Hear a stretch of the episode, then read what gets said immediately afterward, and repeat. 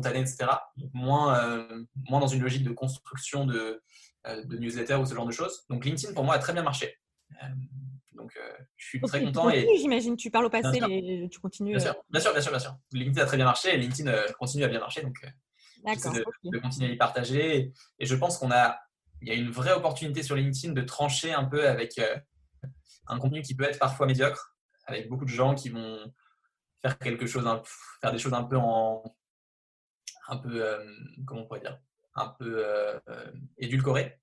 Alors que mhm. si tu as vraiment, tu essaies d'avoir une approche où dans chacun de tes posts, tu essayes de, de, discuter avec les gens, de, leur, de, de, les questionner, de leur apporter des choses, tu peux vraiment rapidement trancher avec le, le bruit ambiant, je pense.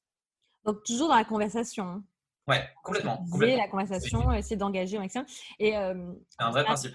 C'est hyper intéressant, mais clairement, euh, on constate, et notamment sur LinkedIn, d'ailleurs, c'est pas évident. Euh, sur LinkedIn, c'est pas le réseau, euh, si on prend celui-ci, c'est pas le réseau où il y a le plus d'engagement spontané. Donc, c'est vrai que toi, tu réussis sur ce réseau là où c'est plutôt compliqué pour beaucoup de gens.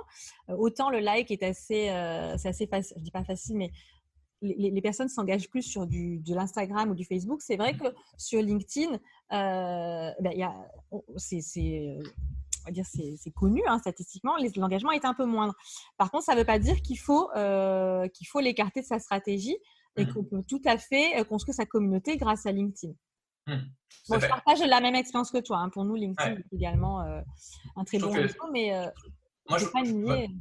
Ouais, je suis d'accord avec toi. Moi, je vois ça toujours comme un. Tu vas créer des choses à différents endroits.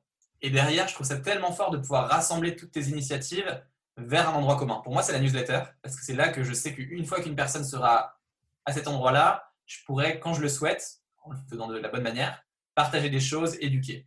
Et construire une audience, on a tous, souvent tendance à se dire, bah, par exemple, euh, l'audience que je vais avoir, ça va être la portée de ma prochaine, de la portée de ma publication, tu vois. Te dire, bon, bah, elle est touchée par, j'ai touché 10 000 personnes, ou j'ai touché, euh, j'ai eu 100 likes, etc. Mais en fait, l'audience, c'est souvent la portée de ta prochaine création. C'est-à-dire, quelle audience tu as qui, lorsque tu vas sortir un truc la prochaine fois, va venir découvrir ce que tu fais.